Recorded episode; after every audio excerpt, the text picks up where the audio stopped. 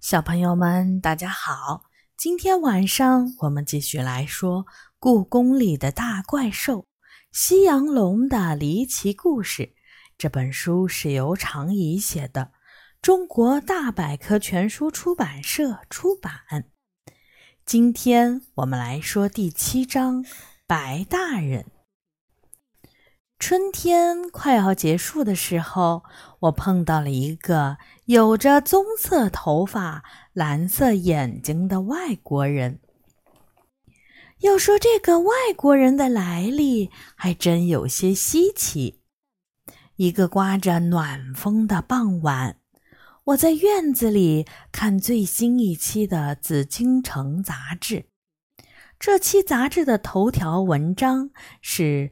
盛世宫廷里的外国人，介绍的是清朝时那些进入皇宫做官的西洋人。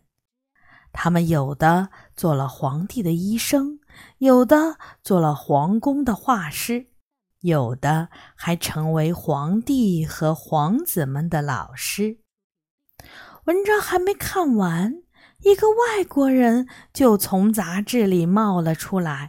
活生生的站在了我眼前，身边还噼噼啪啪的冒着火星。哇，神了！我仔细看了看杂志的封面，又晃了晃里面的书页，怎么看它都是一本普通的杂志。外国人的个头很高。留着清朝男人常见的长辫子发型，下巴上茂密的胡须一直垂到了胸口。他头戴官帽，身上穿的官袍上绣着仙鹤图案的补子，这说明他在朝廷里是一品大官。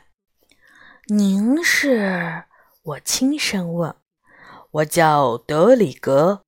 外国人打量着周围，问：“这里是哪里？”德里格，他不是杂志里写的那个西洋音乐大师吗？杂志里说他是个意大利修道士，也是意大利著名作曲家克莱里的学生。他花了十年时间从欧洲来到中国。因为精通各种乐器，被喜欢音乐的康熙皇帝赞赏，留在了宫廷里做了大官儿。因为他的皮肤白，宫里的人都称他为白大人。我的态度一下子变得恭敬起来。您好，白大人，这里是西三所。西三所。我怎么会来到这里？他迷惑地摇摇头。在紫禁城这么多年，我没有听说过这个地方。您是一下子出来的？我一边比划一边说：“从这本杂志里。”我从书里。他吃惊地看着我手里的杂志。这太奇怪了。我不过被皇上留在宫里过夜，睡了一觉而已呀，没什么奇怪的。这种事情在紫禁城里经常发生。我笑嘻嘻地说：“而且我必须告诉您，您已经穿越到了未来，现在是二零二一年。”应该是您生活时代的三百多年后，啊！白大人像是受到了很沉重的打击，跌倒在椅子上。我都听到了什么呀？我一定是精神错乱了。不，您的精神很正常，耳朵也很正常。我安慰他说。谁要是听说自己穿越到了几百年后，都不会敢相信。您生活的年代科技不发达，也没什么科幻小说和穿越小说，所以听说自己经历这种事情，您肯定会怀疑自己是不是疯了。但我告诉您，您没有疯，这是真的。虽然不可思议，但这的确是真实的。听了我这番话，他似乎平静了一点儿，但仍然很害怕。你知道为什么会发生这种事吗？没法解释。我摇摇头。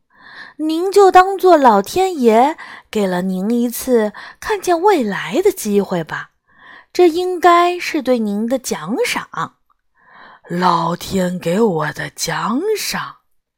我耸了耸肩膀，能来一次未来之旅，总不是一件坏事儿，不是吗？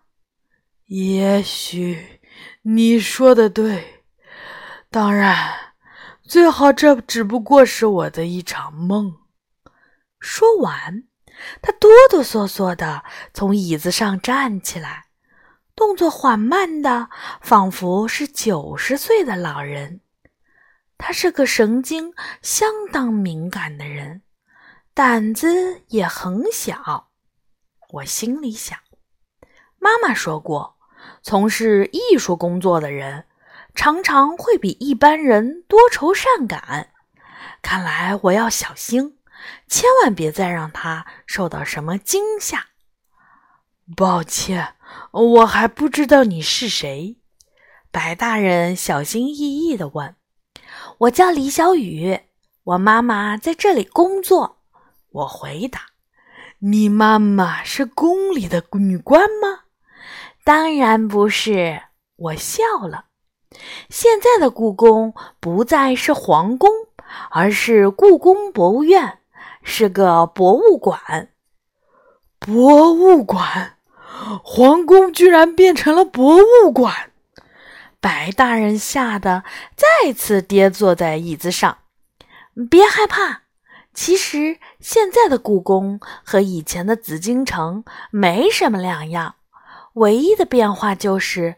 没有人住在这里了。没有人住的宫殿，也就失去了它的灵魂。白大人悲伤地说：“那些宏伟的宫殿，他们还在吗？或者，他们已经变成了荒芜的鬼屋，甚至成了废墟？”当然在，我大声说。如果您想看看他们现在的样子，我很愿意当您的向导。好吧，白大人重新站起来。既然必须留在这里，那我就跟着你去看看吧。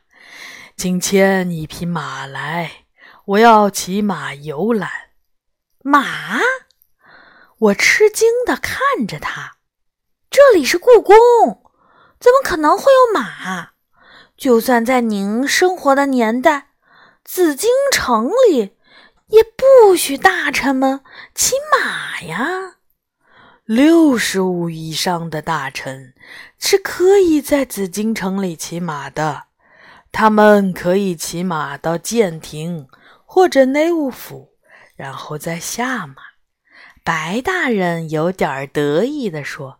但是我不一样，我有皇帝赏赐给我的青葱马，无论在哪儿，我都可以骑马。我没有青葱马，故宫里早就不养马了。我像哄小孩似的说：“咱们只能走着游览啦，这样对您的健康有好处。”如果您累了，可以随时告诉我。那好吧，他勉强同意了。不过我的腿曾经受过伤，可能走不了太久。放心吧，不会让您太累的。我带着他朝着太和殿的方向走去。我可不想让白大人觉得。今天的故宫不如三百多年前的紫禁城辉煌，所以我打算只带他看那些修复一新的、摆满了珍贵展品的宫殿，而那些还没有修好的或者已经残缺的宫殿，我绝不会让他看见。反正故宫那么大，他也不可能全部看完。夜晚的太和殿，月光似乎为他勾勒出了银色的边儿。几百年以来。他一直静静地立在那里，无论世事怎么变换。哇，太和殿真是一点儿没变，白大人赞叹道：“甚至比我熟悉的太和殿还要崭新。这怎么可能？我们十几年前刚刚修复过它。”每年博物院还会对它做小的修整，我自豪地说：“您想进去看看吗？里面也是按照清朝时的式样装修的，虽然龙椅什么的都是复制品，但是不近看的话，应该看不出什么不同。”不用啦，我只来过这里几次。除非是有什么重大的节日和庆典，皇上很少使用这座宫殿。白大人说：“我能不能去看看养心殿？我平时与皇上见面都是在那里。”没问题，我痛快地答应了。故宫花了三年多的时间整体修复养心殿，直到去年年底。这座皇帝们最喜欢的宫殿才被修好，整座宫殿看上去几乎像全新的。我们一路往北，穿过养心门，进入养心殿的院子。空旷的院子里，除了偶尔从墙头路过的野猫，只有树和宫殿的影子。唉。我真有点不习惯，这里一个人都没有，这感觉真是奇怪。白大人苦笑了一声。要知道，就在几个时辰以前，我才刚刚从养心殿出来，院子里都是守护的侍卫和等待皇上调遣的太监宫女。宫殿里灯火通明，大臣和御医们站在院子里等着皇上的传唤。现在已经没有皇帝了，我轻声说：“您想进去看看吗？”白大人点了点头。我们走进养心殿，这里拉着红线，文物被保护在玻璃罩子里。旁边的三希堂，因为是原样复原，所以不允许游客进入。我和白大人只能站在门外，透过玻璃往里面看。我有点摸不着方向。白大人皱起了眉头。这儿的布置变化真大，很正常。因为养心殿是根据乾隆时期的样子重新装修的，而不是康熙时期。我回答：“啊，对了，您还不知道乾隆是谁吧？他是康熙皇帝的孙子，雍正皇帝的儿子。雍正皇帝是谁？他是……嗯，康熙皇帝的第四个儿子。”名字叫做胤禛，胤禛，他后来继承了皇位。白大人吃惊极了，我还以为会是十四阿哥。看完养心殿，白大人并没有变得高兴起来，相反，他很失落。您的中文说的真好，是跟谁学的呢？我希望夸奖能让他的心情好一点儿。我刚来中国的时候，一句中国话都不会说。康熙皇帝让我给脑波和琴键调音。宫中的太监说：“我不会说中国话，胜任不了这项工作。”但是康熙皇帝说：“调音是用手调的，又不是用舌头调，会不会说中国话有什么关系？”他微微一笑，接着说。后来入朝做官后，皇帝专门为我找了老师教我中文。看来康熙皇帝真的是很喜欢您。他毫不谦虚的承认：“是的，大家都这么说。”夜深了，风变得清凉。我们路过储秀宫门口时，我问白大人。要不要进去看看？我有个朋友住在这里。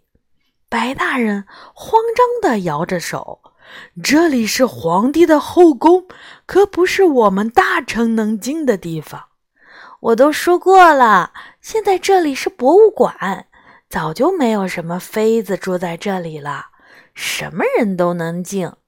说着，我拉着他大步走进储秀宫。白大人。瞪大眼睛打量着储秀宫里的一切，这里有精致的铜鹿和铜龙，玻璃屋里有最复杂的宫灯和装饰。后宫比我想象的华丽，他说：“这座宫殿比其他后宫要华丽，因为慈禧太后在这里住了很多年。”她是清朝历史上最有权力的太后，怪不得。白大人点点头。失物招领处里，杨永乐正偷偷摸摸的玩电脑游戏，被我们吓了一大跳。嘿，是你啊，小雨！我还以为我舅舅还突击检查呢。他松了口气。这位外国人是，这位是白大人德里格，他可是康熙皇帝最喜欢的音乐家。原来是您啊！杨永乐跳了起来。我早就知道您，我还知道您组建了皇宫里第一支西洋乐队。没错，那真是难忘的经历。也是我在皇宫里做的最开心的事情了，白大人说。不过可惜，因为有人离开，乐队已经解散了。要是我也能组建一支乐队就好了，那可真酷。说着，杨永乐就在电脑里找出他最喜欢的摇滚乐队的视频，放给白大人看。现在的乐队是这样的，白大人皱起了眉头。他们可真吵，不喜欢吗？没关系，我这里也有交响乐队的视频。杨永乐立刻找出维也纳爱乐乐团的视频，他们正在表演贝多芬的第九交响曲。白大人立刻被美妙的表演吸引住了，他沉浸在音乐里，甚至流下了眼泪。听完交响乐，他好奇地问杨永乐：“你是怎么把这么多人装进这么小的盒子里？难道是用了妖术？”杨永乐解释道：“我没有把他们装进盒子里啊。”这只是视频，我们现在的技术已经能把人们的影像记录下来了。这样，如果我们想看，就可以随时随地欣赏表演，无论看多少遍都行。哇，这太神奇了！你们居然能把音乐用这么棒的方式记录下来。简直就像是魔法！白大人激动地在屋子里转着圈儿。忽然他停住了。我决定了，我不要回去了。什么？我被吓了一跳。您刚才说什么？我不打算回到康熙皇帝身边了。虽然他非常的信赖我，也给了我很高的地位，但是宫廷里嫉妒我的人却想方设法的诋毁我、监视我。很快。我不喜欢的皇子就要继承了皇位，谁知道后面还会发生什么？我早就厌倦了。他喘了口气，继续说：“在你们这个时代，没有人认识我。这里这么自由，又有魔法般的技术，可以让我尽情的享受音乐。”我为什么还要回到那么危险的地方去呢？这可糟了！我急得直冒汗。要是白大人不肯回到三百年前，历史必将被改变，到时候麻烦可就大了。嗯，您不能这么做。白大人坐到椅子上，不紧不慢地说：“为什么不能？”因为您不属于这里，您只不过是是一个游客。没错，我一直是个游客，从意大利出发，绕了大半个地球，到达中国。白大人笑着说，一点儿都没有注意到自己周围的空气开始闪烁，人也慢慢变得透明起来。我作为一个游客留在了清朝的中国，一待就是十多年，我也应该可以作为一个游客留在这里。在我和杨永乐惊讶的目光中，白大人的形象越来越模糊，连声音也出现了“呲啦呲啦”的噪声。但他本人似乎完全没有意识到，直到一阵火星闪过，白大人完全消失了。他去哪儿了？杨永乐问我。也许回到了杂志里，也许回到了三百多年前的故宫里。我耸耸肩说。也许他现在正睁开眼睛，发现自己正从梦中醒来。好的，小朋友们，这章就结束了。下一次我们会来说第八章《捉迷藏的宫殿》。小朋友们，晚安。